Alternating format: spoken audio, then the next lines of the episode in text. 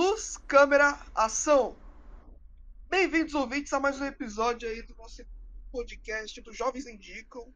E hoje nós vamos ter um episódio muito especial, porque temos grandes convidados. Um você já conhece, que é o Wanderson. Fala aí, Wanderson. Boa noite, galera. Boa noite, Jovens Indicam. Estamos aí falando com, com gente de qualidade, gente aí de presença. É uma grande honra estar aqui conversando com vocês. Ele já participou antes, nós também já participamos tanto do Monogeek quanto do Monorelha, né? Sim, sim, tá, tá. Sempre quando pode, né? Eu chamo é... o pessoal aí para fazer essa festinha aqui, essa trocar essa ideia, essa energia, né? Sim, sim. E também temos a presença do Igor, do canal Versão Dublada. Fala, Igor. E aí, galera, tudo bem? Pô, prazer, obrigado pelo convite. Tamo junto, vamos que vamos. Hoje vai ser um episódio mais especial pra gente falar sobre dublagem, a dublagem brasileira que é tão querida na nossa memória, né? Tão querida, tão presente na nossa infância até hoje, né? E também para o, o nosso elenco de hoje, Mildiga, fala aí, Mildiga. Aí, galera, aqui é o Mildiga. E o Luiz, fala aí, Luiz. Olá, jovens, tudo bem com vocês? Aí, voltou com o seu bordão, gostei. então, pode rodar a vinheta.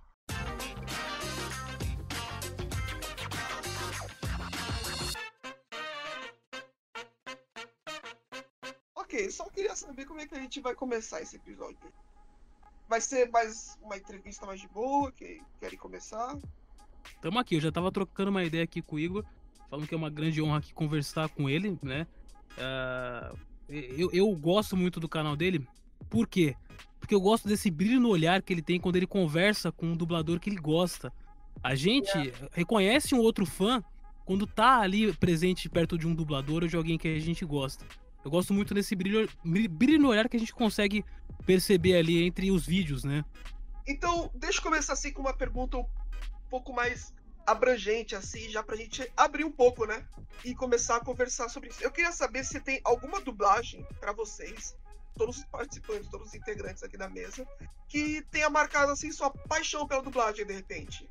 Porque eu tenho uma pessoal que a minha é a, a do Kronk, que é a do Guilherme Briggs, na verdade, né, do da nova onda do Imperador. Eu acho que tipo, eu assisti tanto a nova onda do Imperador quando era criança, que meus pais assistiam comigo só pra escutar o Kronk, tá ligado? Só pra escutar o, o, o, Guilherme Briggs. Eu achava isso sensacional. E, tipo, aí ficou nessa memória. Tanto que tem aquela parte em que o, o Kronk fala, uh, tá, nossa, isso é tipo, é um meme até hoje na minha família, aqui entre meus pais. Eles falam isso o tempo todo só por causa dessa dublagem. Então, isso daí me marcou muito. Eu acho que, que também quem assistiu aí para o Amor do Imperador também marcou bastante. Você, você falou desse filme aí, e esse filme, para mim, eu não sei para vocês, para mim ele é, ele é o marco da dublagem em si. Porque esse filme, ele, se você for olhar ele na gringa mesmo, ele é tipo um filho feio da Disney, que ninguém gosta. E por conta da Cara dublagem, de DreamWorks, né? É, ele, por conta da dublagem do Celton Mello, do Guilherme Briggs, acho que tem dois atores da Globo, eu não lembro Você agora, me fugiu o nome. Faz a Isma a Isma e tem mais um. Mas falando é, nesse contexto todo, tipo assim, esse filme ele tipo criou um ar a mais, sabe? A dublagem ela fez como se é, esse filme tivesse um corpo a mais, sabe? E a dublagem é. também do Celton Mello em si nesse filme é para mim extraordinária. É nível é, Mello... parecida. Marieta, Marieta Severo também, né? Marieta Severo. Como a o Guilherme Briggs como Kronk. E tem. Quem faz o Chapa? Do... É um, aquele ator lá é, que tem um, um, um, biquinho assim, esqueci o nome dele, que tem um, um queixo que tem um furinho, esqueci o nome dele. Eu também esqueci o nome dele. Ele fez Gabriela lá. Cara, uma coisa que eu gosto muito desse filme também é. Você já assistiu a sequência desse filme? Que é a nova onda do Kronk? É, a nova onda do Kronk. Bem tem legal. Uma... Né? Sim, tem umas partezinhas assim de, de música que eu acho muito da hora. Aí os Aí o Briggs brilha. Ah, Humberto, Humberto Martins. Humberto Martins. Isso, Humberto Martins. Que é o Pátia. Então, aí eu, eu comecei a abrir daí essa rodada para falar um pouco assim do, da dublagem assim que talvez tenha mais me, me prendido. E também, assim, Guilherme Briggs hoje, ele acho que é um dos principais nomes, né, que, que levam a dublagem hoje, né? Que fez muita gente gostar de dublagem através do Guilherme Briggs. Eu lembro que eu comecei a prestar atenção um pouco mais de dublagem quando Neves ele fez parte, participou do, da entrevista com o Jacaré Banguela. Sim, sim. Eu lembro, eu lembro disso daí. Ele tinha um talk show, né? Isso, exato, exato. Talk show do, do Jacaré Banguela. E eu comecei a assistir e fiquei, nossa, mano, é a voz da minha infância falando, tipo, ele tem um rosto, na verdade. Eu nunca, nunca tinha pensado assim por esse lado. E aí eu queria saber de vocês também, qual que é a dublagem que marcaram a vida de vocês? Ou uma das dublagens que marcaram a vida de vocês, de repente. Cara, Deixa um- o Igor falar. Pode começar pelo Igor, por favor. Vamos lá. É porque assim, tipo, dublagem pra mim é uma parada que ela. Ela. Elas são várias fases, né? Eu não consigo direcionar pra uma coisa só, pra um momento só. Uhum. Porque assim, a, a gente acaba gostando mais de um trabalho ou outro quando, quando a gente gosta daquilo, né? Tipo, por exemplo, se você gosta de Dragon Ball, por consequência você vai adorar a dublagem do Goku, né? Do Kuririn e tudo mais, assim. Então, eu gosto de muita coisa, eu assisto muita coisa. Então, na teoria, eu gosto de tudo. Mas é, eu entendo que a é, que existam, ah, pelo menos na minha história, assim, fases e momentos em que você assiste uma parada e, e aquilo marca pela qualidade.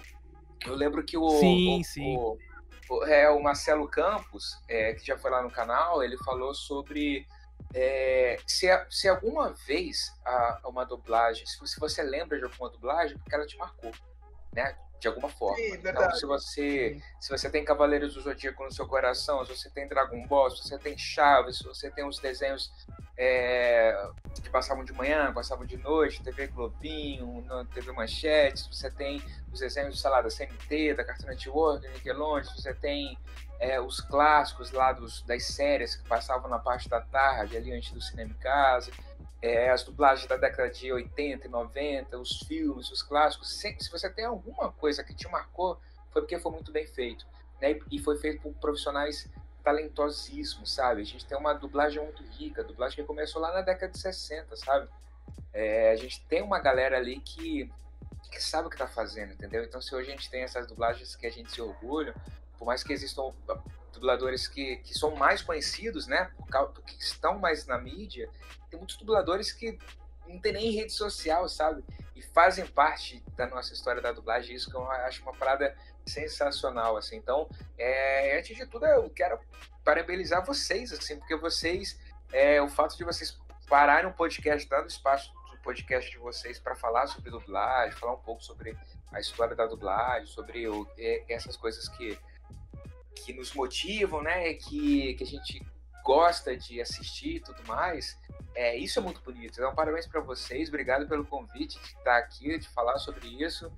Não tem como responder se tem alguma coisa que, que, que me marcou, porque são vários marcos, né? Só que eu já falei muita coisa, tipo, sei lá, desde, desde os desenhos, os animes, é muita coisa que a gente assiste em determinado momento e fala assim, cara, que coisa maravilhosa. Mas é muita coisa, assim, muitos momentos, muitos, muitos filmes. Vocês também devem ter muitos trabalhos assim, que vocês param e falam, cara, que demais isso, né? Mas, Sim, total. Qualidade. mas Ah, é é, às vezes a gente- inevitável. A gente atrela a dublagem realmente ao nosso comfort place, né? Que é aquele cantinho nostálgico do nosso coração, né? É, quando a gente vê um vídeo do versão dublada, a gente Opa, ouve um dublador lá. Quando a gente, a gente ouve um dublador lá, a gente é, nos leva a esse cantinho do comfort place, né? Você vê aquela voz saindo daquele corpo, você fala, putz, é inacreditável, né? É, é, você imagina, você é levado a quando você era criança, né?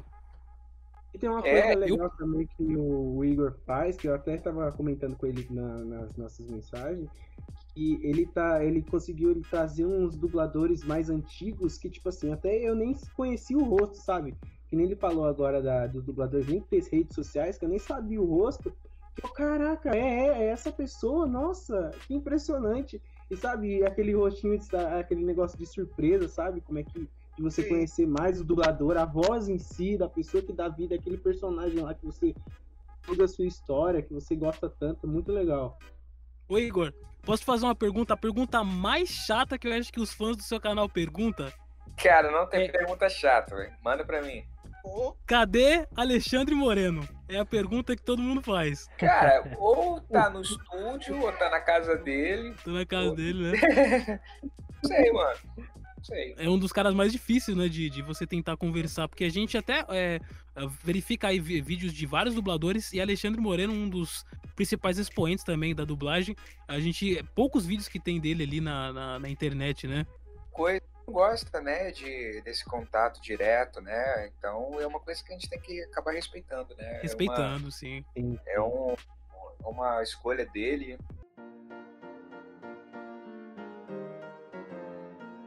Então, agora seguindo aí a nossa sequência de falar assim das dublagens que talvez tenham marcado a nossa vida. Veja você, Wanderson, tem alguma uma dublagem que talvez tenha marcado a sua vida ou que de repente é a- uma das primeiras que você lembra, uma que você gosta bastante? Sim, como o próprio Igor falou, a gente tende a, a- a lembrar de coisas da nossa infância, né? A minha Sim, dublagem preferida tá atrelada a De Volta para o Futuro, né? Ah, Orlando. Vigiani, ele é o Salvador e tudo mais. E, e aí também abre precedente pra gente falar de redublagem, né? Que a gente falou, a gente viu que foi lançado um novo DVD com novos dubladores, que também manteve a qualidade do, do- da dublagem antiga ali do De Volta para o Futuro. Eu falo porque De Volta para o Futuro realmente tá atrelado à sessão da tarde. Eu tinha a VHS também do De Volta para o Futuro, né? Então, essa é uma dublagem que me marcou bastante. Mas tem dublagens, tem, tem coisas na dublagem que eu acho que transcendem, que é o caso do Newton da Mata com Bruce Willis, que ele conseguia fazer o Bruce Willis falar em português, cara. Tanto ele quanto o, o Lobui, eu acho que quando ele faz o Dr. House, por exemplo, é inacreditável como aquilo fica natural, né? Então, quando, quando, vem, quando eu lembro de boa dublagem, normalmente vem esses dois personagens, né? esses dois. Tanto o House, né? O, o, o ator lá. Esqueci o nome do Reg Larry, né? Quanto o Newton da Mata fazendo o Bruce Willis. Porque a gente não lembra da dublagem, né? Quando você assiste um filme, você não fala, putz, ontem assisti um filme bem dublado. A gente fala, putz, ontem assisti um filme foda, tinha Sim, sim, Sylvester Stallone e tudo mais. A boa dublagem é aquela que passa despercebida, né? sim, que você não tem nada pra. Eu não diria nem assim a reclamar, mas tipo, que você não tem nada a dizer sobre a dublagem, sobre ter atrapalhado o filme, né? Sim, exatamente. É E, e quando você quando você ouve esse, esse pessoal fazendo esse excelente trabalho, é, é- é- é inacreditável, né? Sim, sim, com certeza. Permita interromper, é, você falou do Newton. Newton. Newton foi um gênio, né?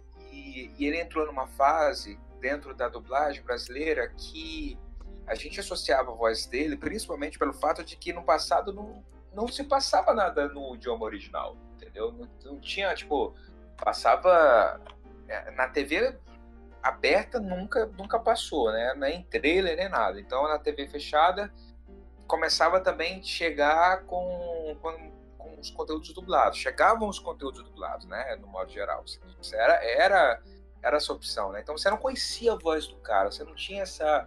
Você não sabia como é que era a voz dele. É, e naquela época, né? Na década dos anos 80, ali, início dos anos 2000, a galera dublava todo mundo junto, né? Então era é, é aquela, aquela preparação, porque você não podia errar. Não tinha o mais ou menos, você tinha que ser, dar o seu melhor ali, e ponto final. Essa que é a pegada. Então, se, tipo, o próprio, o próprio é, a, aquela série dos dois, lá do, do Newton e da, da Sumara Luiz, esqueci o nome dela, da, A Gata e o Rato, é, é, a Gato Comeu. Ah, a Gato. Rato. É, a Gato Comeu é a novela. É, o- os dois ali contracenando, é, os dois ali, ah, putz, co- confundi a novela. Os dois ali contracenando era uma parada assustadora, assim, você vê os dois, assim, na bancada, da mesma forma que, sabe, os dois, tipo, os dois grandes dubladores ali fazendo essa, é, é, essa atuação, transformando em, em português, que nem vocês que nem você bem falou, assim, tipo, trazer para o português com a inflexão certa, com as palavras corretas, com, com, com a, a, forma de falar de uma maneira que a pessoa que estivesse em casa entendesse aquilo como verdade. Então, é, também foi dito que a, a dublagem ela é notada, é, mas é, é, é isso. Existem dois momentos que você nota a dublagem, né? É, notar a dublagem é, digamos que é um erro, né? Você não tem que notar a dublagem, você tem que anotar a obra, o que está sendo assistido, o o desenho, a série, o filme, isso que você tem que prestar atenção. A dublagem ela é só um véu ali, né? Que você coloca em, frente assim para você entender aquilo que está sendo visto, né, de uma maneira direta, mas você, mas aquilo não pode te atrapalhar, né? Então a dublagem ela não pode ir além daquilo. É, então você só nota a dublagem quando ela ou é muito bem feita, que aí você não presta atenção na dublagem, você presta atenção na obra e depois você fala, putz, é mesmo, foi tal dublador que fez aquilo, nem, nem percebi. E, ou quando a dublagem é mal feita, porque você repara na dublagem. E aí você fala, porra, tem alguma coisa errada ali. Pô, cara, tá, tá errado. Tem alguma coisa fora do lugar, tem alguma coisa que não tá funcionando ali. Aquela, sabe? Então, é isso, é esse, é esse limite, digamos assim, sabe? É quando você nota ou quando você não nota. Correto é quando você não nota a dublagem. Sim, verdade. Sim, sim. Cara, achei. Eu acho muito impressionante quanto que por exemplo, a paixão. Eu vou falar assim mais de vocês, né? Do. Tanto do Igor quanto do Wanderson. Porque, assim, qualquer assunto sobre dublagem, vocês conseguem dar sermão sobre dublagem, né? Eu acho impressionante. Não, mas, tipo, eu falo isso de uma maneira interessante, porque, tipo, vocês conseguem ter muito. Argumento. Muito repertório. É, muito argumento, muito repertório pra poder falar. E... Pô, mas é o, ca... o trabalho do cara também, né, meu? Cara, mas, mas é assim, mano. É claro que com, com amor, né, o, o Igor? Claro é, que... isso, exatamente. Você matou a charada. É. Cara, qual é o time de vocês? Eu sou Santista. Santista. Eu sou corintiano. Eu sou... Corintiano. Corintiano. Dois corintianos e um Santista. Então, que ano que o Corinthians foi campeão mundial pela segunda vez? 2012. 19... Eita. Vai lá. 2012? Acha que também é 2012? Eu não vou trapacear olhando no Google, não. Ah, 2012. Foi o, campeão, o Corinthians foi campeão mundial pela segunda vez em 2012. Então, tipo, é, quando tem alguma uma identificação, assim, tipo, você, você acaba que você. É, você conhece, você acaba conhecendo um pouco mais. Você pode acompanhar mais ou acompanhar menos. É, tem toda a sua intensidade. Eu falei futebol porque foi a primeira coisa que eu pensei, mas poderia ir para outras áreas. Sim, é, tipo, eu sou muito fã de basquete também, então eu joguei o futebol porque é o popular do Brasil, mas assim, uhum. o basquete para mim também seria uma zona de conforto, quadrinhos, mangás, tudo mais. Então a gente acaba, é, por consequência, é, acompanhando um pouco mais e cara, não tem jeito assim. Eu é, é isso que você falou, é paixão, é amor. Eu faço isso de uma maneira que está no DNA já, desde muito cedo. Então eu gosto disso. Então é, é, é falar sobre é um prazer para mim. Então quando eu recebi o convite para estar aqui, cara, minha agenda é muito louca, você sabe, você sabe muito bem Sim. como foi difícil, assim, mas assim, é, não é porque eu não gosto de, de falar, eu gosto, assim, às vezes eu não consigo, é, tipo, é, bater as agendas assim, no modo geral, entendeu? Eu já tive que negar um monte de outros bate-papos para esse mês de dezembro que já era, mas para mim é sempre um prazer, é sempre uma honra, sabe? Então, é, bem por consequência, eu gosto muito de falar e a dublagem brasileira tem muita coisa para ser dita. E o mais importante, nunca se falou-se tanto sobre, nunca falou-se tanto sobre dublagem, né? É, hoje em dia a gente tem as redes sociais, antigamente não tinha, né? Antigamente era só uma, uns três ou quatro é, dubladores ali que se destacavam na, na, na internet e tudo mais. É, que era um, tra um, trabalho na penumbra, né? Um trabalho é, meio escondido, né? É, exatamente. O próprio Cláudio Galvão, ele falou no segundo vídeo dele no canal, que ele falou assim, cara, quando eu entrei na dublagem, que ele veio do teatro, depois ele começou a cantar nas canções, né, da, da Disney e tudo mais, e depois que ele entrou na dublagem, que é a voz do Pato Donald, é, o Cláudio Galvão. E ele falou assim, cara, falou para mim, quando ele entrou na dublagem, chegaram para ele e falaram assim: bem-vindo à dublagem, bem-vindo ao anonimato. Porque é isso, né? Uhum. É. Quem sabe o rosto dele? Vocês falaram mais cedo aí sobre é, assistir uma entrevista, né, com, com, com o Guilherme, né, e o Guilherme ser, tipo, caramba, eu tô vendo quem é o, o, o cara ali, né, pela primeira vez. É, então é isso, assim, a gente é, os dubladores eles trabalham atrás das mais do que as, atrás das câmeras, é vai além disso, é atrás das câmeras, atrás do estúdio, atrás da bancada, atrás da TV, atrás do microfone. E então, atrás de trabalho também, às vezes. tem muita coisa até chegar, tem muitas camadas, né, que são Exatamente. Tem, tem até chegar geralmente, no geralmente você lembra mais do, do cara você olha assim, ah, é a voz do Superman, ah, é a voz do Pato Donald, você não vê o, tipo, ah, é o Guilherme Briggs, ah, é o é. Esqueci. Exatamente, exatamente. Tipo, é, associa mais ao personagem do que o, a pessoa, né, em si. É, Eu vi uma exposição do Lima Duarte aqui em São Paulo, é, que tá tendo ali na, no no Itaú Cultural, e ele fala justamente isso, que ele interpretou tantos personagens que as pessoas chamavam ele pelo nome do personagem, e isso na- no psicológico dele confundia muito ele, né? É, de, de se questionar, de ir dormir é, sabendo que ele era aquele personagem, né? E o, E- pô, o, o Lima Duarte foi um gênio também, né, na, na dublagem. Hoje ele já não trabalha mais com a dublagem, ele tá... Bom, eu, assim, no trabalho talvez pelos convites 90 e tudo anos, né, mais, também. é porque, é, porque ele também tá em isolamento. Isolamento não, né? Isolamento é uma palavra pesada, né? É. Tá... Se resguardando ali. né? É, lá no, na casa dele, lá na- nessa quarentena, mas, mas o Lima é um- é um gênio, na dublagem é um gênio. O Lima, eu, vocês comentaram agora, pra mim foi tipo uma surpresa, porque eu só descobri há pouco tempo atrás. Porque querendo ou não, o Lima ele, ele, fez toda a sua carreira na dublagem há muito tempo atrás, tipo, década de 60, muitos com o desenho da Hanna-Barbera. Eu descobri velho agora, né, que o Lima Duarte foi um puta de um dublador, que ele é um cara que conseguia mudar a voz dele de- em determinados personagens que até hoje eu, eu- eu descubro, tipo, o personagem novo dele. Que ele foi por muito tempo Manda-Chuva, que era um personagem que eu nem fazia ideia que era o Lima Duarte e eu descobri velho já. E cê- É, tem muito famoso que como- fez, né? E você nota como um, um ator desse, dessa qualidade consegue dar tanta expressão para esses personagens. Por isso vê, que a você falou- dublagem, ela, é- ela é fe... Desculpa, desculpa. Pode falar, É, pode falar, Igor. Não, é por isso que a dublagem é feita por atores, né? É feita por atores.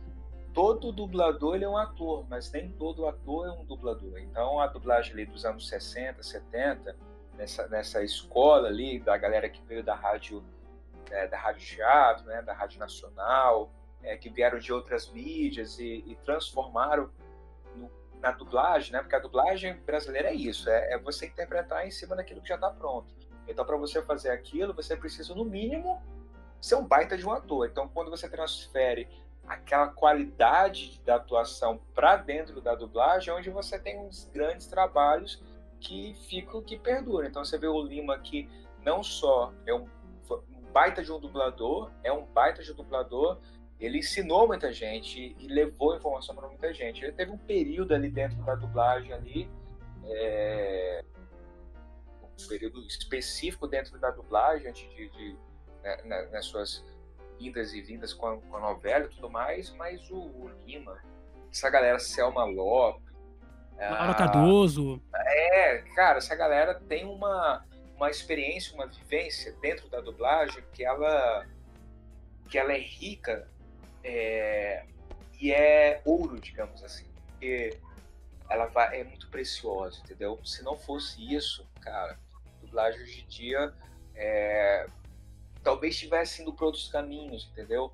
Não digo de qualidade, mas eu digo de, de, é, de performance mesmo, entendeu? Que é uma parada que é muito da brasileira. Você vai ver a dublagem é, de outros países, tipo a Rússia, por exemplo, é, é Uhum. tipo é um dublador para todos os personagens, é quase um voice over, entendeu? O cara fica narrando, é a mesma voz para todo mundo, entendeu? Então Vídeo dublagem essa- de Portugal, né? É, é, a dublagem de dublagem Portugal, de Portugal. ainda, é, eles, eles ainda tentam, hoje em dia, porque Portugal não tem a cultura de dublar, né? Portugal, Sim. eles assistem filme legendado na TV, na TV, passa na TV e assiste legendado. E alguns, alguns desenhos, alguma parte da programação infantil ela é dublada, sim, mas a grande maioria não. Agora que eles estão começando a mudar isso, mas isso é porque é cultural, então eles não têm É esse, cultural. É, é, esse conceito de dublar. Você vai pegar, tipo, sei lá, a Suíça, é, países que têm quatro idiomas locais, eles vão lá e dublam nos quatro idiomas locais. É, Itália tem muito disso também. Você vê uma dublagem bem feita na Itália, porque. A Itália é excepcional, cara. Sim, eu vi uma dublagem italiana, é eu acho tão boa quanto a do Brasil, porque a- a- ali naquela no, no bilabial deles, eles são é, incríveis, cara. É muito, muito natural ali, né? Sim, sim, sim, sim. Tem todo esse contexto, tem toda essa pegada, todo esse respeito, digamos assim, né, pra, com a dublagem. E aí você vê a, a, É, é porque é cultural, cara. Cada país tem a sua origem, cada país tem a sua forma de lidar com aquilo. China, por exemplo, a China ela, uh, ela, ela dubla, tipo assim, as, o, o, a China, como é que eu posso explicar? A China é um país, né, que não, ele é, a população é gigante, obviamente, então existem determinados é, espaços ali na, da, que vou colocar como sei lá, estados, né? Mas como não é estado, assim, uhum. existem determinados lugares ali dentro do próprio país ou na grande, na grande, na grande, na grande capital também que é, é os dialetos de cada um deles são diferentes. Então eles acabam dublando para unificar, para ser exibido naquele espaço que vai ser exibido aquele produto. Então, digamos, chega um filme lá, o filme ele é dublado unificado no idioma local. É, e se ele for para outro espaço da China, ele é dublado naquele outro espaço para ser compreendido naquele dialeto daquele espaço. Então isso é muito uhum. louco. É cultural. Imagina você dublar, sei lá, chega um material aqui pra gente, é, e ali lá, sei lá, Pernambuco é uma dublagem, aí você desce aqui, sei lá, são Paulo é outra dublagem, você vai lá para o sul, Rio, é, é, Rio Grande do Sul é outra dublagem, isso é muito louco, assim, tipo... Ia ser fundo, aquela fundo, questão de sotaque, né? Sim, exatamente, exatamente. É, é, só que vai além do sotaque, né? Porque é, às vezes não é nem compreendido, então por isso que eles dublam para unificar. Mas sim, assemelham com a assemelham com a questão do sotaque, né? Às vezes tem um sotaque tipo do Rio Grande do Sul é uma é uma é uma forma tão específica que às vezes não dá para ser compreendido, né, ao restante do país. Não sei se vocês têm algum parente gaúcho na família que quando você vai conversar, às vezes você, opa, vai, vai devagar que eu não entendi. É, é, é tipo isso. Ô, Igor, e você falou do, da diferença aí também, a gente lembra que antigamente era mais dividido a questão da dublagem no Brasil dos polos de São Paulo e Rio de Janeiro, né? Hoje em é, dia, já... ainda bem que tem essa, essa. Eu gosto quando faz essa mistura, né? de dublagem Rio e, e, São Paulo, né? Já teve, já teve muita rixa entre um e outro, mas isso é bem na década de 80 ali, 80, 90. Eu acho que isso caiu um pouco assim depois de algumas, vou dizer reuniões, mas assim depois de algumas uh, algumas mudanças assim na gestão e tudo mais assim, né? Mas sindicatos, né? Sindicatos, é, teve algumas unificações também na relação de de pagamentos. Então, a, a, é, é, tudo, é tudo foi muito baseado na questão, não vou dizer monopólio, mas assim na questão de quantidade de trabalho, né? Então era muito conquistado essa, tipo chegava o material para gente, chegava um filme, esse filme ele era muito disputado, entendeu? Então isso, então criava essas rixas alguns ganhavam, outros perdiam, obviamente, mas hoje em dia não. Hoje em dia você tem Netflix, Prime Video, Disney Plus, você tem, sei lá, DirecTV Go, então você tem conteúdos que chegam adoidaram, entendeu? A própria Netflix, a Netflix, ela, ela faz questão de colocar seus produtos em vários estúdios, vários estúdios, assim, tipo, Netflix eu já, já, já dublei com lá para Vanmark, Net, é, para Delarte, é... Democracia, né? Tem uma Sim. democracia na dublagem. É o São cliente que manda hoje em dia, né? É, então é assim, o, o, é, justamente o cliente, o cliente sempre mandou, isso é ponto. O cliente sempre escolheu as vozes, no máximo o, o diretor, diretor ou representante, né, dos dubladores tentam intervir de alguma forma, mas na sua grande maioria é o cliente que manda o ponto final. E ele exige isso, né, que exista essa diversidade até para atender todas as demandas. Então você tem produtos dublados aqui na MG, no Rio de Janeiro, como tem produtos dublados lá na Vox Mundi, como tem, sabe? Então a Netflix ela, ela expande com todos os outros streams. Então é por isso que às vezes você vê a, a galera de um de um elenco, né? São Paulo, do Rio, às vezes tem é misturado, ainda mais agora com o home studio existe essa facilidade, mas é isso, assim, a, a, a, a disputa entre um e outro não existe mais assim.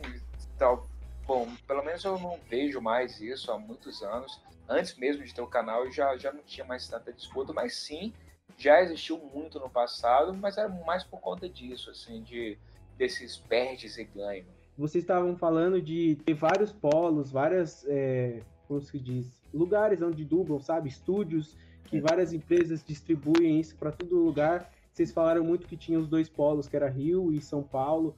Isso foi muito porque a, a Herbert, que era a maior, que a gente tinha mais conhecimento quando criança, era de, do Rio e a, acho que era a Alamo em São Paulo, que aí elas tiveram grandes problemas por ter esses grandes polos, por ter essas rixas.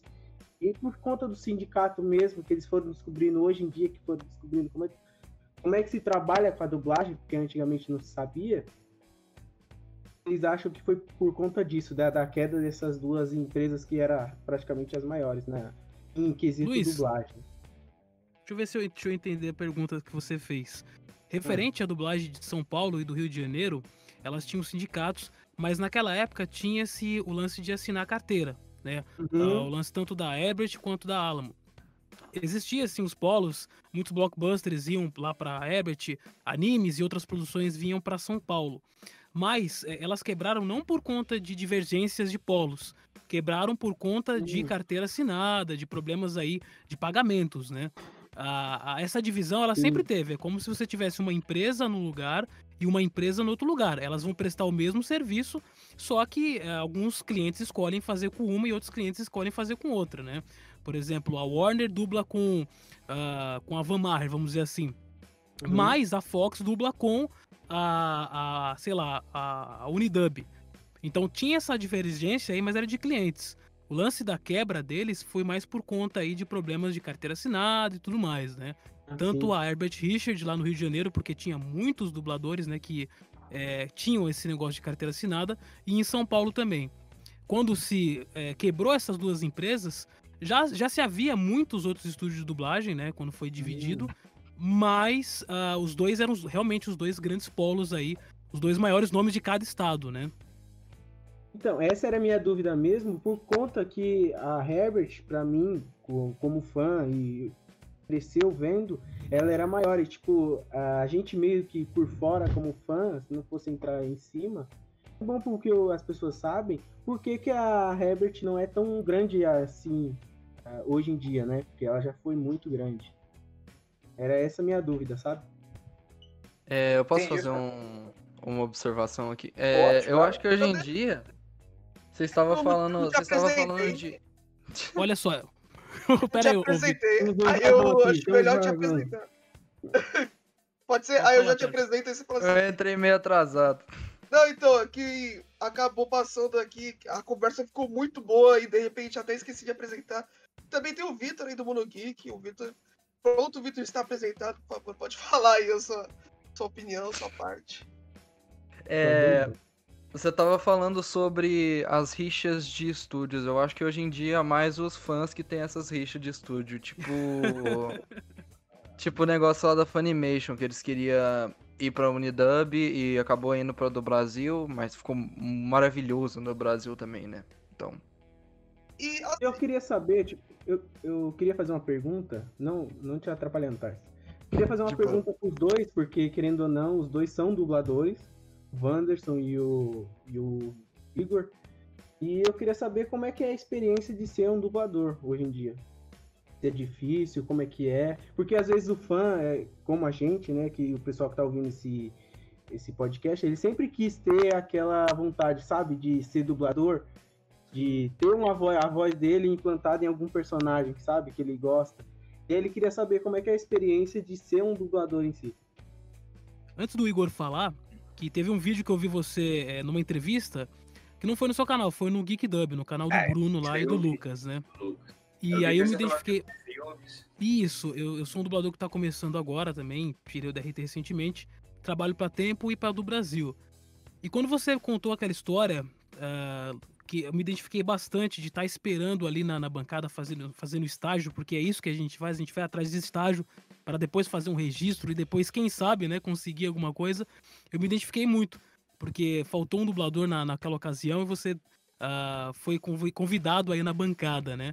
E eu me vi realmente quando você contou essa história aí, ah, me, me identificou bastante. Eu como fã também, e também quando eu fiz aí a primeiro trabalho, né, que foi na Tempo Filmes, o meu primeiro trabalho, né, aqui em São Paulo. Maneiro, cara. É, é, é, assim, a minha história foi. é, só explicando de uma maneira mais resumida, é, na verdade, o estágio em si ele já não existe mais, já tem alguns anos. É. Não, não Uhum. pode mais estagiar, assistir e tudo mais. Não, não existe essa possibilidade de você é, ver o dublador trabalhando e tudo mais. Aconteceu uma vez, que foi num momento assim que eu acho que divino, sabe? Assim, porque foi quando o Duda Espinosa ele me convidou para assistir um episódio de Grey's Anatomy, né? Que ele estava dirigindo. É, isso tem um ano e meio, talvez um pouco mais. É, foi numa semana até turbulenta assim, da minha vida, assim, que eu tinha saído do, do meu último emprego, e aí eu tava descansando, assim, tipo assim, foi- as coisas foram meio que acontecendo de uma maneira é, divina, literalmente, assim, né? Porque, tipo, se ele tivesse feito esse convite a, a, na semana anterior, não poderia, né? Porque eu, eu, estaria com a minha tarde livre. Aí, na, na, na semana que eu saí da, da empresa, tava com uma semana, assim, tipo, fazia anos que eu não, tinha, não sabia o que, que era uma tarde livre, e aí foi quando ele me convidou e eu assisti. Foi um caso isolado, assim, que eu assisti uma dublagem. No caso da minha primeira dublagem, quando a Andrea Burucci ela fez esse convite para eu ir lá fazer o vozerio, eu recebi foi um presentaço dela, assim, porque ela foi no domingo de tarde, ela me mandou uma mensagem assim, Igor, na terça-feira eu vou ter um vozerio é, com a Naira Morim, Miriam Tereza, Carmen Sheila e Selma Lopes. Está a fim de participar também? E foi quando eu topei aquela, aquela máxima, né, de me emocionar e tudo mais, assim. Então, indo lá para já pro dia da dublagem foi isso, assim. Primeiro elas entraram é, eu fiquei assistindo lá de fora. E depois, quando eu tinha a voz masculina no vozerio, foi quando eu entrei.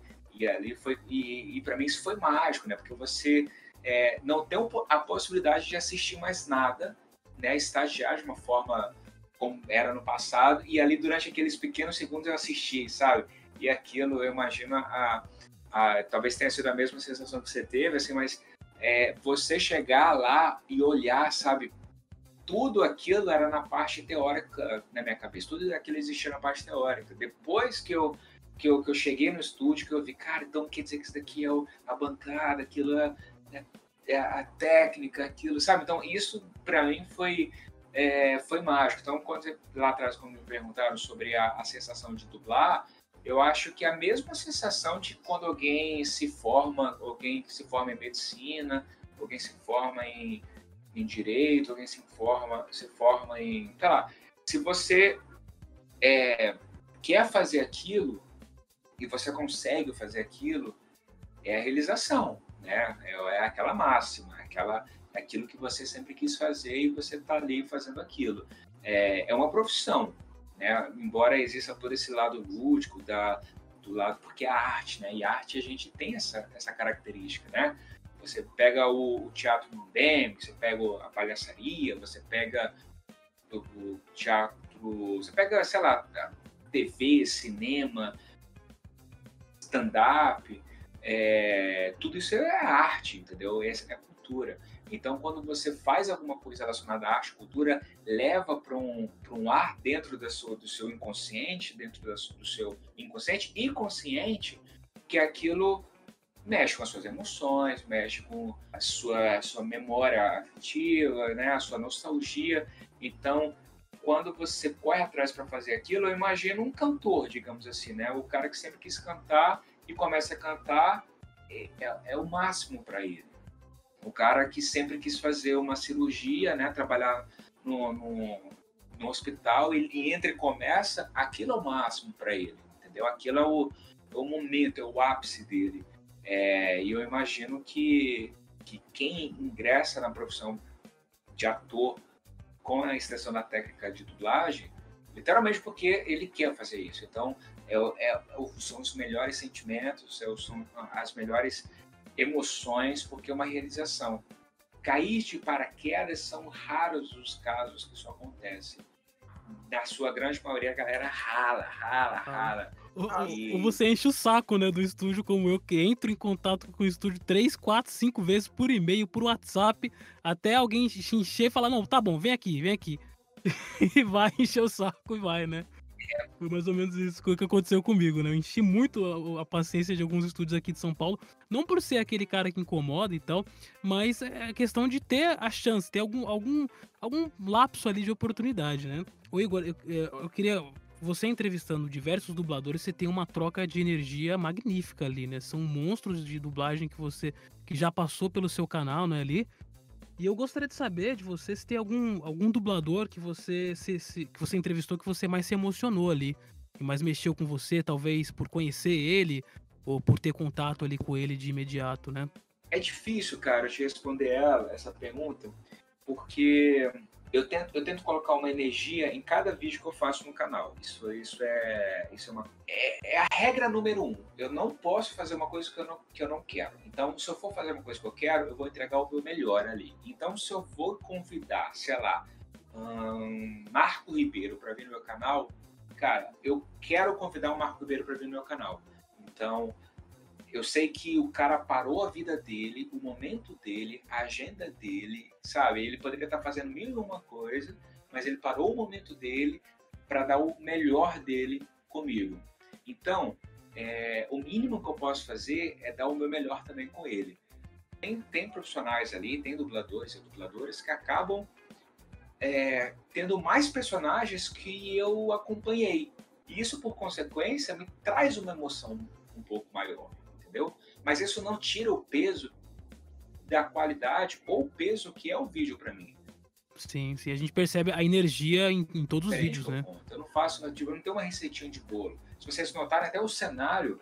Uhum. É, é, assim, até o cenário mudo, entendeu? Às vezes até o cenário muda, uma, uma almofada aqui, outra um quadro ali, é um espaço de. Não tem uma coisa só, porque às vezes é o, o momento pede uma coisa diferente. Isso é, é, é, é meio que indireto, é, sabe? Eu não, eu não, não forço isso. Às vezes, caramba, tocado lá no, no, no tá aqui, né? Não, tá bom, tá bonito, assim, tá, tá legal, tá, tipo, sabe? É uma coisa que eu vou fazendo e vou. É, isso, por consequência, traz um resultado que é muito mais meu, entendeu? Então, quando eu vou assistir o vídeo, eu assisto e me emociono com todos eles, porque eu sei que aquilo foi verdadeiro, entendeu? Eu sei que aquela pergunta que eu fiz era uma pergunta que eu queria fazer.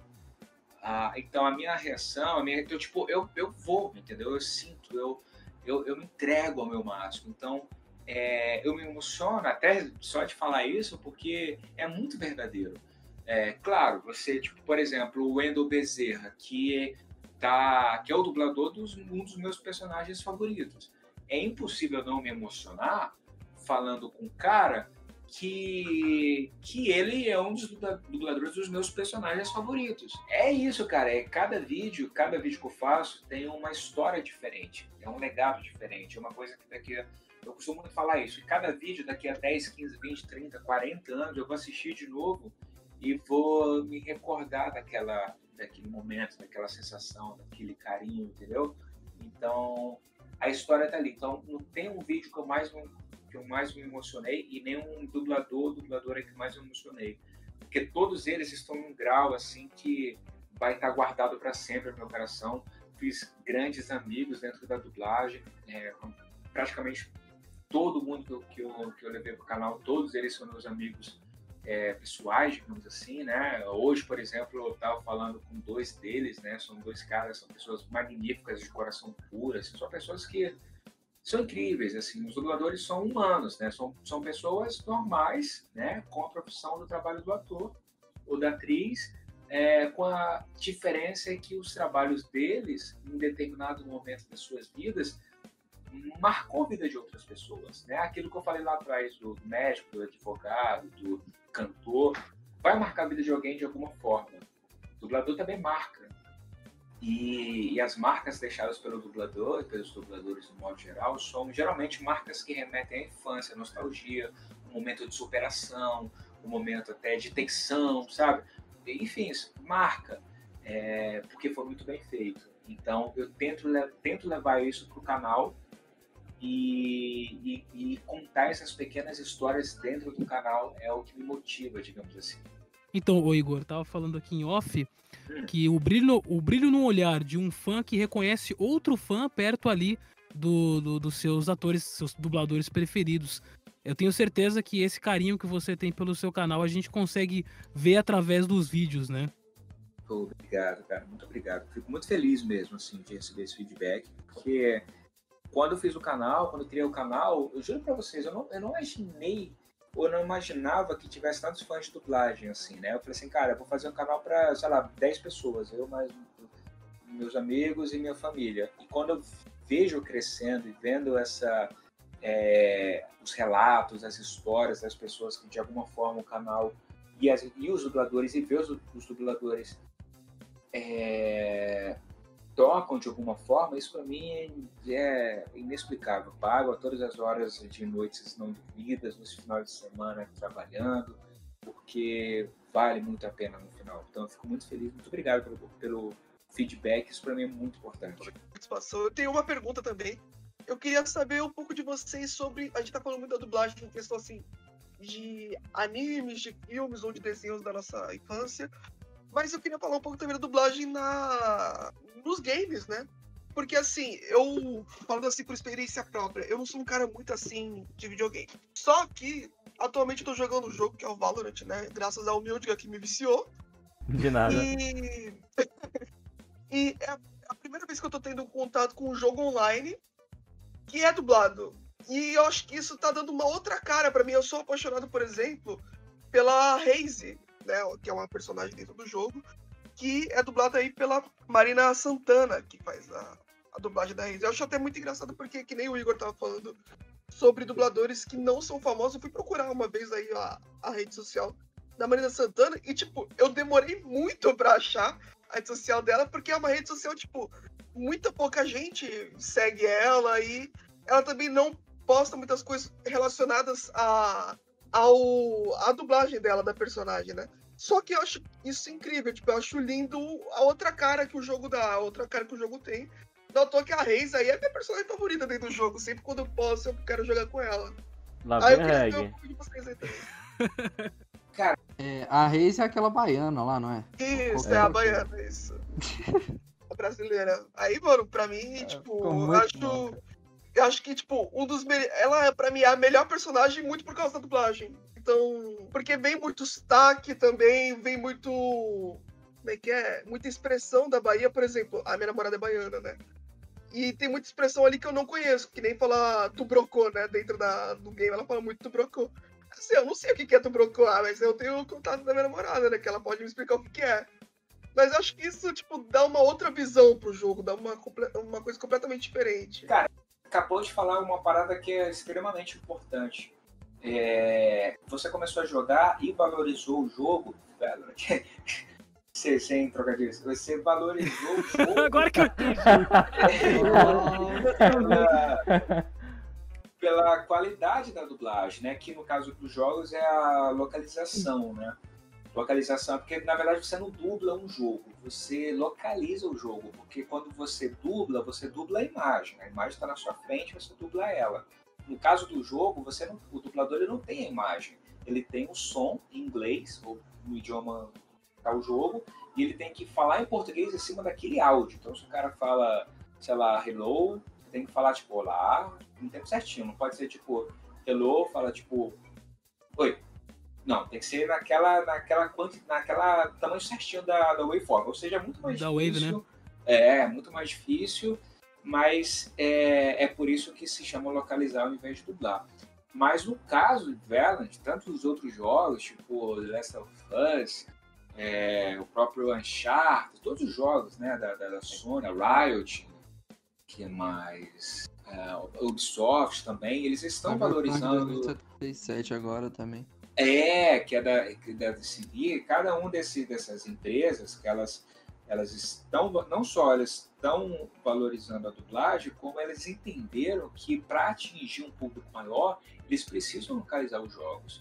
E, isso, e, é- e assim, a- se é para fazer, faz bem feito, entendeu? Então não adianta Sim, também, como já aconteceu, sei lá, de um God of War da vida, chegou para cá com a dublagem de Portugal, pra, tipo, cara, que isso? Que- Não, calma, né? É, Nossa, o Uncharted então, 3, é cara. isso. Você atinge um público maior quando o conteúdo é é dublado e ponto final. Não tem, não tem dessa. Então, é, exato. Então, você, você é, você recebe um conteúdo que ele é muito bem feito e isso atinge pessoas, sabe? Você vai para um nível muito maior. O alcance ele é muito maior. E por consequência, quando você traz para empresas que respeitam a dublagem, respeitam os profissionais, respeitam a, a história da dublagem, trazendo os dubladores para dar o seu melhor ali, você vai assistir a, o, o, a premiação dos melhores jogos do ano, tem lá a premiação de melhor jogo localizado no Brasil, sabe? É uma parada que, que de fato aquilo dá um orgulho, sabe? Dá uma. É, você se sente representado, não só se sente representado, como você atinge e marca positivamente. É, dá gosto jogar, entendeu? Dá um prazer jogar. E você acaba curtindo mais o jogo, que é o mais importante. Você vai assistir um jeito. Que, cara, você pode ser o cara que domina o inglês da melhor forma possível, mas é, pelo amor de Deus, é, quando a, a, você tá jogando GTA V e, e, chega aquele telefone, que você, a menina começa a falar aquele telefone, aí ele fala ao mesmo tempo, aí aparecem as duas legendas, você quer ouvir ela, aí quer ouvir o cara falando, aí você não consegue entender o que tá falando, tipo, você não entende, cara. Baralha é tudo, né? Se aquele tivesse dublado, você entende, entenderia de uma vez só. Você pode ter a leitura dinâmica que for, cara, mas a dublagem, ela, ela, ela ajuda que a coisa seja é... presente, né? Sim, total, total. Eu tava falando aqui que a questão de perspectiva, né? Quando a gente jogava nos anos 90, o uhum. quanto era difícil achar um jogo em português, né? Poxa, era tudo em inglês. Uhum. E é quando, quando, você achava, às vezes era localização. Localização não, era uma adaptação de algum fã que tentou sim, traduzir, fez um, um, hack, né? Exatamente. E, e ele falou de. Você falou da questão é, de coisa baiana e tudo mais. Hoje em dia, os, os, estúdios entenderam que os clientes pedem esse tipo de, de adaptação, né? Sim, Aqui sim, em São Paulo tem o, o Maximal, por exemplo, eles dão essa liberdade, claro. Você tem que fazer dentro da Wave, né? Dentro do tempo tentar adaptar para que de uma maneira que fique coesa ali, que não fique fora do que da lógica daquela frase, né? Mas cada vez mais eles vêm adaptando de um jeito que fique mais fácil, de um jeito que fique mais de a pessoa se identificar com aquilo, né? O One Piece que veio aí com, com aquele personagem lá, povo lá, baiano. Oxe. Aquele ficou legal. Ficou legal, ficou legal essa demais. adaptação. Mas voltando para filme, não querendo até acabar com o um assunto, mas voltando para filme, o quanto para vocês uma dublagem ela consegue salvar um filme? Eu digo isso muito por um dos meus filmes favoritos, que eu só consigo assistir dublado, porque legendado é impossível, que é o Space Jam com o Michael Jordan, que a dublagem salva demais esse filme por conta do Michael Jordan. E para vocês, quanto uma dublagem consegue salvar um filme? eu acho que a dublagem consegue estragar um filme. Mas, Às vezes é. No caso, no caso do. No caso do Parasita, conseguiu estragar, né? No, não sei se é, vocês viram Parasita, né? Parasita dublado em, em Minas Gerais ficou. Um, aquele filme não, não poderia ter ido para uma, dublagem ainda em processo embrionário, né? Vocês acham que seria interessante, de repente, a gente comentar sobre as dublagens que a gente sente que não deu certo? Eu poderia falar uma agora, posso falar ela agora? Não, eu tenho, tenho algumas na lista também. Co começa aí comentando, porque nem tudo são flores, né? É, exatamente. É bom sempre falar. Às vezes é bom falar, a gente enaltece muito, mas claro que às vezes uma má escalação, ou às vezes é, estúdios que não entenderam ali como é que é o, o, o produto, né? É, exato. Por exemplo, Pode começar falando aí, Victor, que você tem um, um nome aí na ponta da língua, depois a gente vai comentando. Cara, eu queria falar de Doctor Stone, que acabou ontem. Ontem acabou ele dublado, no Cartoon Network, no, no caso. É, eu queria falar que eu não gostei, não gostei mesmo da dublagem, porque eles fizeram. Cara, tem uns, tem uns bagulho que dói o ouvido de você ouvir, cara. É, Mas aí às vezes a questão de você ter assistido primeiro, né, Vitor? Às vezes não, pode ser uma não, coisa que você assistiu primeiro, né? Você assistiu primeiro legendado. E aí você tem uma perspectiva anterior do legendado da língua original, né? E aí quando você vê dublado, às vezes você já tem uma, uma realmente um preconceito daquilo. Você já sabe como foi aquilo no original, né? É, cara, eu tenho bastante isso, mas eu eu não sou muito assim. Eu vi Boku no Hero inteiro, eu vi Attack on Titan inteiro dublado e eu achei maravilhoso, mas eu não consigo Aê. assistir Doctor Stone, velho. É... Ainda bem que você gostou de Attack on Titan, senão já ia dar na sua cabeça já. O, o fato de Dr. Stone aqui, o que eu acho que estragou foi o, a adaptação dos nomes e a frase não ter, tipo, sabe, o, a versão brasileira que eles falam. Que tem que falar do jeito brasileiro. Ah, Você mas não fala, tem os créditos no e- final, mano. Você fala assim. E, e aí, tudo bem? Você fala, qual é, cara? Tá de boa? É, Mas é como- Eu Como eu falei pra você, sobre- é a questão da, da perspectiva. Eu acho uma má dublagem, no caso do, do Dr. Stone, como eu falei, às vezes é uma, uma tradução, uma coisa muito rápida ali, adaptação, mas tem excelentes profissionais ali é, dublando o Dr. Stone.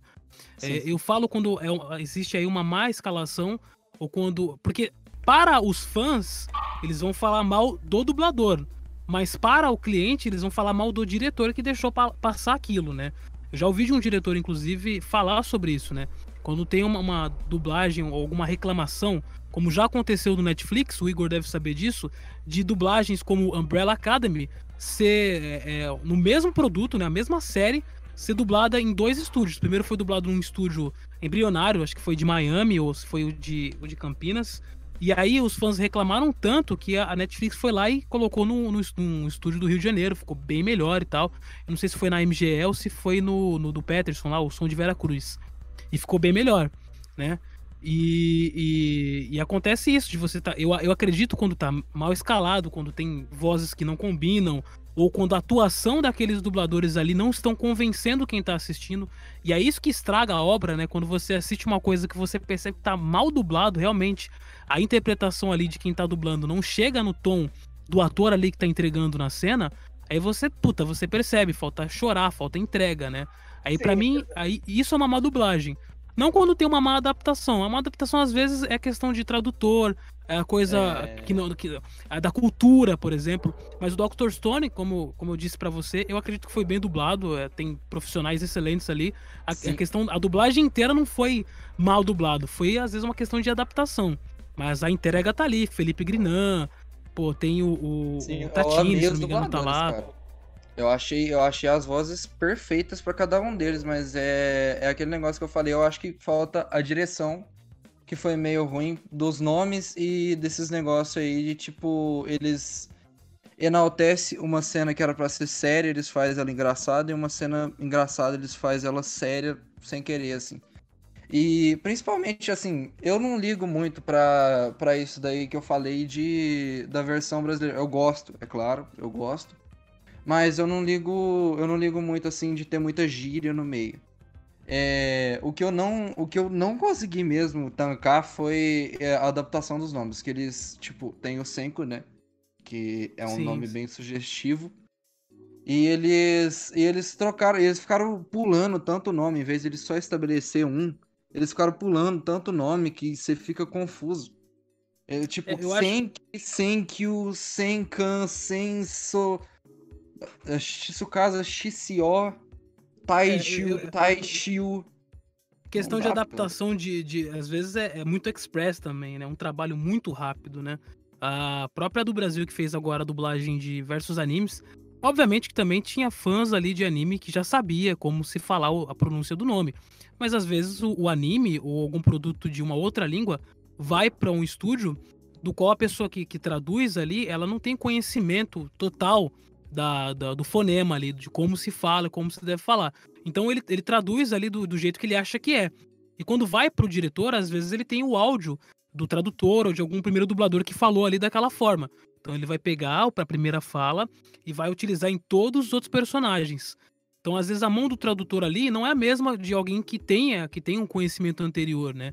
Por exemplo, o Attack on Titan, que foi para do Brasil, a, a adaptadora, a pessoa que traduziu lá, que foi a, esqueci o nome dela, ela já tinha conhecimento, né? O, o pessoal que trabalha do Brasil já conhecia Attack on Titan, então foi mais fácil de traduzir é, nomes e gírias. Aí, às vezes, por exemplo, o próprio Dr. Stone ele foi para um estúdio chamado Atma. É um estúdio bem legal, que, que eu já trabalhei lá. Só que o tradutor ele não tem todo o conhecimento de anime. Ele não tem aquele áudio, não tem aquilo muito presente ali. Então ele traduziu e ele mandou pro diretor do jeito que ele achou que era. E o diretor às vezes interpretou do jeito que ele achou que era e ficou assim. E a maioria dos fãs, quando reclamam de dublagem, falam de adaptações. Reclamaram, por exemplo, do Dragon Ball Super, que colocaram muita gíria. Uh, e de outras coisas aí que às vezes é adaptado de uma maneira express, né? Uh, e aí os fãs costumam reclamar dessas adaptações, né? É, é, é isso aí mesmo, cara. Mas o que eu tinha falado é que eu acho que foi mais. Eu não sei, eu não sei muito sobre o assunto de dentro do estúdio. Mas eu acho mesmo que foi alguma coisa do diretor ou eles não revisaram direito, porque é, é, é tipo assim, é dentro de um, de um esquema de fala, dentro de um esquema de fala no episódio. Eles trocam o, o jeito de falar do nome umas cinco vezes dentro de um esquema de fala. Então. Quer um exemplo bom de adaptação de nome, o, Vitor? Aí no Rio de Janeiro tem a Rio Sound, né? Que. Uhum. É, é, esqueci o nome da, da Márcia Morelli, né? Que é a, a diretora de lá. E ela faz uma coisa muito boa quando ela dubla novelas mexicanas. Ela, ela pega os nomes da, dos personagens e ela realmente abrasileira aquilo. Então, às vezes, um Juan vai se transformar em João, e, e é um nome bem difícil de se pronunciar, ela coloca no nome brasileiro. Isso eu acho uma boa adaptação, até porque ela já conhece o produto, ela já conhece as novelas mexicanas. Então, quando ela adapta um, nome ali mexicano, ela coloca um nome é, abrasileirado, né? Aquela adaptação fica muito boa, porque ela já conhece a obra, né? Os Incríveis tem isso também. Os Incríveis, Os incríveis tem isso. Como é que chama aquele lá do pinguim que eu esqueci o nome? Tá dando onda. Tá também dando tem onda. isso. Tá dando onda é sensacional. É... Nossa, é muito bom, cara. Muito bom. Eu, eu queria, é, já que chegou nesse assunto, tem uma, uma coisa que eu sempre tive é, dúvida com, com dublagem, que assim, dá um, vou dar um sumário aqui. Geralmente as pessoas, quando as pessoas que não gostam de dublagem, que geralmente criticam dublagem, sempre falam, ah, nossa, é porque o dublador, não sei o quê, mas às vezes a culpa nem é do dublador, né? Às vezes é o estúdio que quis censurar alguma coisa, ou então o diretor que não é muito bom. É, então eu queria saber, tipo, é, o quanto de liberdade criativa que o dublador tem para poder, tipo, dar uma sugestão de mudar um certo diálogo, ou então de fazer uma certa voz tudo mais. Eu sempre fiquei com, com eu sempre fiquei com dúvida nisso, que eu não, eu não sei exatamente qual o limite que é de criatividade que o, o dublador pode botar no seu trabalho. É que são duas coisas, né? Duas coisas que envolvem uma coisa só. A sua pergunta é excelente porque ela, ela, ela vai muito daquilo que a gente literalmente está acostumado a, a, a ver, né? São pessoas reclamando da dublagem. Mas por que, que essas pessoas reclamam da dublagem? Eu acho que na grande maioria da reclamação com a dublagem é porque elas não conhecem, entendeu? Você não conhece a, a, a não vou dizer a história, mas você não conhece o, você não assiste, ou você não não não consome, então é mais fácil você falar que não gosta quando você não vê. É, sei lá, Friends ou é, aquela outra série, How I Met Your Mother se você só assistiu Friends, você, ah, não vou ver essa série não, porque ela é ruim, ela é a cópia da outra. Tipo, já ouvi muito isso. então, é, mas você já viu? Não, vou ver não, é porque é assim, entendeu? Então, tipo, acontece muito isso. Às vezes as pessoas criticam porque vai na onda, vai nos comentários e tudo mais. É, em relação à reclamação com a dublagem, eu acho que é isso. A reclamação com a dublagem, ela na sua grande maioria das vezes, está relacionado ao, à falta de conhecimento, né? Porque é, eu vejo isso é, é, muito ativo nas adaptações. Quem, quem acompanhou as adaptações dos anos 90 e 2000, que você pega desde os X-Men... Tartaruga Ninja! Tartaruga Ninja, tipo, você vê, a, você vê as, as adaptações tipo, desde lá de trás, ele tipo, não tinha absolutamente nada a ver com o original e tá tudo bem tá tudo bem, tá tudo bem ser assim. Adaptação é adaptação. Às vezes, a arte é isso, a arte ela é adaptável. Eu posso pegar uma, a, a arte da música e transformar num filme. Eu posso pegar a arte de um quadro e transformar num filme. Eu posso pegar a arte de um livro e transformar na sétima arte do cinema. Isso é, é adaptação. É, e no passado foi muito criticado, então tinha muita crítica com Harry Potter, tinha muita crítica, não sei o quê, até chegar os filmes da Marvel e a galera não, não consumir quadrinhos, porque isso é verdade, poucas pessoas que assistem os filmes assiste os quadrinhos, então não tem essa divisão. Então não sabe que aquelas histórias que foram contadas nos filmes não são as mesmas histórias contadas nos quadrinhos. Os Vingadores, na verdade, eram outros, não sei o que, eram outros. E, mas está tudo bem, porque é isso que a gente tem que, que, tem que consumir. É quando as coisas é, é, são puras, entendeu? Sem os pré, preconceitos, né, que nem já foi dito aqui, sobre a, quando você vai consumir. Então, é, isso é um ponto. O outro ponto sobre a liberdade. A liberdade, ela, ela é indiferente do dublador, literalmente porque você vai ver um filme dos próprios Vingadores que eu acabei de citar. No original, o Capitão América, no Vingadores Ultimato, fala: ah, vamos chutar a bunda daquele desgraçado. É, não, é, vamos chutar aquele desgraçado. Quando esse produto chega no Brasil, para ser exibido em todos os cinemas, por consequência ganhar mais e ter o family friend, né, para ser exibido para toda a família, é, não pode fa falar desgraçado no filme de Vingadores. Então, o que, que, eles, o, que, que o cliente pede? Dublador, estúdio, diretor de dublagem, não pode ter palavrão. Então, vamos chutar a bunda daquele cara. E é isso. O dublador não tem culpa, entendeu? Que a Disney não pode falar palavrão. O dublador não tem culpa se não pode fazer uma menção uma religião. A Disney proíbe falar nossa, sabe? Ah, minha nossa, não pode falar. Então, é, tem que falar outras coisas. Então, isso acaba meio que é, quando chega para o dublador, o dublador, na grande maioria das vezes, só faz. E às vezes ele adapta. Quando tem essa permissão, ele, tipo, um. um é, sei lá, oi, cara, tudo bem? Às vezes ele vai e fala, e aí, cara, tudo bem?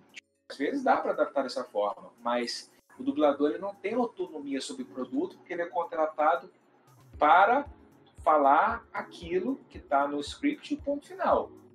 É, ele não está criando um personagem, ele está reproduzindo aquilo que já foi batido martelo e definido. Então, o dublador ele interpreta as emoções, mas na sua grande maioria ele não tem essa liberdade. Não é porque ele não quer, porque o estúdio não quer, é, é porque o cliente define que é aquilo que tem que ser dito no ponto final. Então, fica engessado na grande maioria das vezes por causa dessas limitações é, de estúdio, de palavras e de pronúncias e tudo mais. Cara, uma pergunta aqui, aproveitando que você voltou, é por que, que eles não costumam dublar mais músicas? Sim, além da Disney, né? Por que, que eles não costumam dublar mais músicas em filme, desenho, qualquer coisa? Posso, posso responder rapidinho? Às vezes é porque é mais barato, Vitor. Entendi. só, pra, só pra te avisar. Porque às vezes pode ser uma adaptação, aí você tem que chamar um dublador, pagar uh, duplo, né? Porque um dublador de musical ele ganha o dobro. E ou às vezes também tem é, o lance de você fazer aquela música, de fazer um instrumental dela inteiro de novo, às vezes por conta de adaptação, né? Cara, mas assim, é, é um negócio Não, que. De, deixa queria, o Igor responder também, que o, o, Igor é músico, eu vejo muito vídeo musical no canal dele. Adoro os vídeos musical do canal dele. Inclusive, o último que eu vi foi o do Cláudio Galvão, achei sensacional. Ah, maneiro. Eu não, eu não consegui ouvir tua resposta, cara, né? porque falhou bem na hora. É, inclusive, eu só tenho um vídeo na semana passada que é do Anísio Melo Júnior e das músicas de Dragon Ball, da música de Dragon Ball. É, e da música de Dragon Ball Z abertura para nosso canal, muito legal. Você até convido vocês a assistir. Mas é, eu não vi essa resposta, cara. Talvez possa ser redundante, assim, mas eu acho que a grande maioria também, além da, da questão é, financeira e tudo mais, vai muito aquilo que o cliente quer, literalmente. Às vezes o, o cliente é um filme, é um longa, e, é, e ele, e ele, sei lá, contratou é, um músico para fazer a versão daquela, daquela canção uh, e ele não quer que essa canção seja adaptada. Né? Então é diferente do conceito grupo Disney, né? A, a Disney sempre foi muito criteriosa na relação de adaptação para cada país. Não é à toa que é um, é um estúdio onde que, às vezes, permite mudar o nome do personagem, né? O, a própria, isso começou lá atrás, com Branca de Neve, né? Onde cada um dos, cada um dos personagens da Branca de Neve, do, dos Sete Anões, cada um deles tem um nome diferente em cada país que ele é exibido, né? Então a Disney sempre foi muito da versão brasileira, da versão daquele país, né? Porque ela é a forma dela de lidar. Mas a dublagem de canção é uma coisa que vai muito na questão financeira, da, né? Se você vai contratar ou não, mas é, porque é mais caro, né? mas tem os propósitos também, né, de, das versões no modo geral. É, o, é, já juntando, já juntando essas duas perguntas, já juntando isso tudo, eu queria saber, tipo assim, é, abertura, por que que um, um anime tipo Dragon Ball, Dragon Ball tem abertura dublada e entra algum outro, entra Mob Psycho, que também é grande, muito grande, não é tão grande quanto o Dragon Ball, mas rende muito dinheiro para quem tem para quem tem os direitos dele e é um dos animes mais famosos. Por que que não tem, tipo assim, tem uma canção no meio dele que é muito importante para a trama e que você tem que entender aquilo? Por que que geralmente não adapta? Eu, eu acho que o Dragon Ball é porque. Por que porque... que um, é, é, desculpa, é, é, a pergunta foi por que, que um, um eles fazem a versão brasileira e o outro não fazem é isso? Não, não, é. É tipo assim, a adaptação tem uma música importante no meio de alguma trama, alguma série, assim. Tem uma música que ela. que é o personagem cantando e aquilo expressa muito do sentimento do personagem. Por que que geralmente não dublam ela, essa canção? Eu tenho, eu tenho que ver alguns exemplos, assim, porque li- literalmente é, é, é assim, é porque depende, cara, depende. Você vai ver o Dragon Ball, por exemplo, Dragon Ball ele começa lá na Alamo, é, ele começa na Gota Mágica, depois vai pra Isso. Alamo, e, é, e lá eles tinham, esse- já tinha esse... É, Esse, já já tá enraizado, dos- né? é, exatamente. Fazem parte do escopo profissional da- das duas empresas, fazia, né, das duas empresas, fazia, fazia parte do escopo profissional delas, é, fazer as versões musicais. Então, tipo, quando eles fechavam os negócios, já contemplavam as canções, né? Porque os dois, os dois é, não tão, não tanto da álbum, mas a Gota Mágica nasceu assim, fazendo canções para Disney, para o SBT, é, fazendo as, a- as músicas, temas, é, os jingles e tudo mais. Então, é, depende muito de cada um do estúdio que vai receber aquela obra, se ele consegue ou não adaptar aquela canção. É, agora, se no meio da, da- do anime, do episódio, tem uma canção que ela não foi traduzida e dublada ou cantada em português, tem que entender os motivos que levaram a isso, porque geralmente é, o cliente ele busca um estúdio ou estúdios ou representantes que vão atender aquilo que ela quer. Se ela quer que aquela obra seja, aquela canção seja dublada, ela vai correr atrás, pode ter certeza que ela vai buscar um estúdio que consegue ah, atender essa demanda. Se não, é, se, for um, se for proposital aquilo, vai ficar. Tipo o Death Note, por exemplo, não tem a, não tem a abertura dublada, né? Porque ela quer, ela quer as obras originais. Death Note foi dublado no Rio, foi brilhantemente bem dublado, mas, mas as canções não, não mexeram, entendeu? Eles fizeram a- as canções assim. E tá tudo bem, entendeu?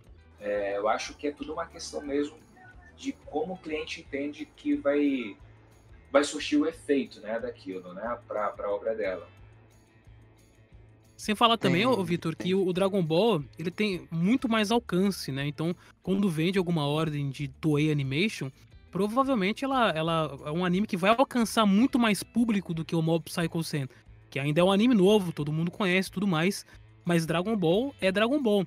Então, quando vem uma, uma mensagem lá da da Toei, da Toei Animation, provavelmente é uma, uma responsabilidade maior.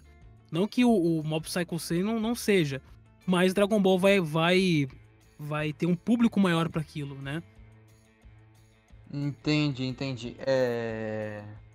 Aproveitando já que nós tá aqui, é, vocês acham que, tipo, agora, hoje em dia, assim, de, de antes pra hoje, se passar alguma coisa dublada, agora aproveitando que a Loading entrou aí também na TV aberta, se for passar alguma coisa dublada pra, pra criança, algum desenho que não seja que não seja dublado antes e vai passar agora pra criança. Se ele tiver com a abertura dublada ou encerramento ou qualquer coisa dublado no meio lá, ele vai ter mais alcance se ele tiver a abertura e, e a engine maior, dublado. Isso é fato. Se tiver em português, o alcance vai ser maior. Mas tudo é baseado na estratégia de cada um desses estúdios. Às vezes eles Você- querem lançar no original e tá tudo bem. Mas, Você vê o sim, Steven Universo aí, né? O Steven Universo, tudo. Mano, as canções são sensacionais, cara. Você vê. Se fosse cara. legendado, talvez não teria tanto gente cantando assim, né? É sensacional o Steven, né? português Sim. É, é, é- é uma consequência de ter um, um- um alcance maior. Mas os porquês, os motivos, aí tem que entender cada um dos clientes para saber exatamente qual é o propósito. Mas sim, o alcance em português é- seria muito maior. Gente, vou aproveitar essa brecha aqui que apareceu pra gente poder encerrar nosso programa de hoje. Foi delicioso. Eu acho que foi, tipo, tão sensacional que eu me senti é, quase como numa palestra sobre a história da dublagem, sabe? Eu me senti muito assim, e foi, de verdade foi muito especial. É que o, tudo que é bom chega ao fim também, né? Mas eu Ah, queria já deixar queria já deixar o convite feito para vocês retornarem, porque tem muito assunto, muita pauta pra gente falar só sobre dublagem também. Mas de verdade, quero agradecer muito vocês por terem participado aqui. É, Igor, muito obrigado pela sua participação. Quer deixar suas redes sociais? É, eu acredito que vai ter muita gente que vai estar aqui por causa de você também, né? Cara, eu, eu agradeço de verdade, assim, é, você sabe, né?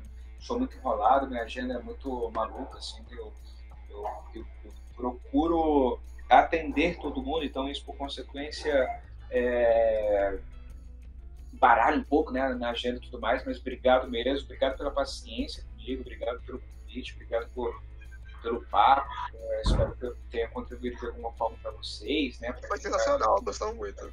a, a galera que está nos escutando agora, obrigado aí de verdade. Tá aqui até agora também. Se você tá no carro, se você tá dormindo, né? Tô dormindo não, né? Se você tá dormindo, você não tá me ouvindo. Mas se você tá na cama com o podcast, ou trabalhando, ou lavando a louça, ou, ou jogando videogame, seja o que for, parabéns por você estar assistindo esse podcast. Ele é incrível. Galera que faz ele é uma, uma galera muito gente boa, muito incrível também, que gosta do que faz.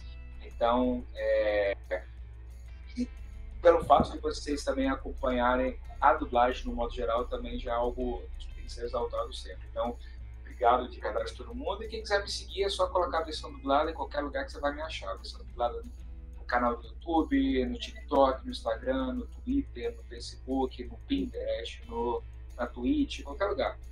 Coloca a versão dublada ou o Igor Gitu, que vocês vão me achar e vamos que vamos.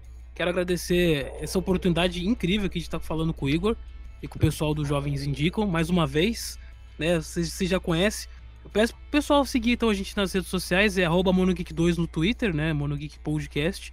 E Monogeek no Facebook, que também é a Rádio Blast, né? Que é a rádio que tem 24 horas de conteúdo nerd aí, otaku. Ah, acessa lá radioblast.com.br. Sensacional. Vitor, quer deixar também alguma rede social aí sua? Não, não tem nenhuma rede de trabalho assim, não. O, o Vitor é lá do, do Monogeek, por enquanto. tá Sim, contribuindo então- aqui com a gente. vai encontrar ele no Monogeek também. Por fim, nossa bancada original aí. Luiz, por favor, já divulgue aí nossas redes da página, por favor, do podcast. Se você quiser seguir a gente nas redes sociais, ah, no Facebook é arroba Jovens Indicam, no Instagram é arroba é, Jovens Underline Indicam e em qualquer lugar aí de vídeos de áudio, se você quiser ouvir também. É só digitar Jovens Indicam que você acha a gente, beleza? Sua rede social pessoal, já falou? Ah, e a minha rede social pessoal é É, aí, arroba. Luiz, Luiz com S, Fernando é, Oficial 99. É ok? Quer deixar mensagens dele também pro final? Eu? O Mildigan. Ah. Eu confesso que esse foi um dos episódios que eu- mais difíceis de finalizar, porque pô, tava muito bom o papo mesmo. Ah, ela tava mesmo. O... Sensacional. Às vezes eu não queria falar nada pra não atrapalhar as mentes pensantes aí, porque tava, tava muito bom de ouvir. Eu só- eu só queria deixar o, o meu canal, né, o Adventus, o vídeo, o canal que a cada, a cada vídeo que eu faço eu perco, perco um fio de cabelo. Eu sempre, eu sempre, eu sempre me estresso gravando. Só isso mesmo. Sobrar três vídeos pro canal acabar. Bom, gente, quem quiser me seguir aí, arroba Tarso. É, eu queria mais uma vez agradecer muitíssimo vocês e o convite já tá feito. O Wanderson, o Vitor aí já estão já tão batendo cartão, quase sócios aí do, do podcast, né? Sempre Vou querer 10%, hein? Quando der dinheiro, quando der dinheiro.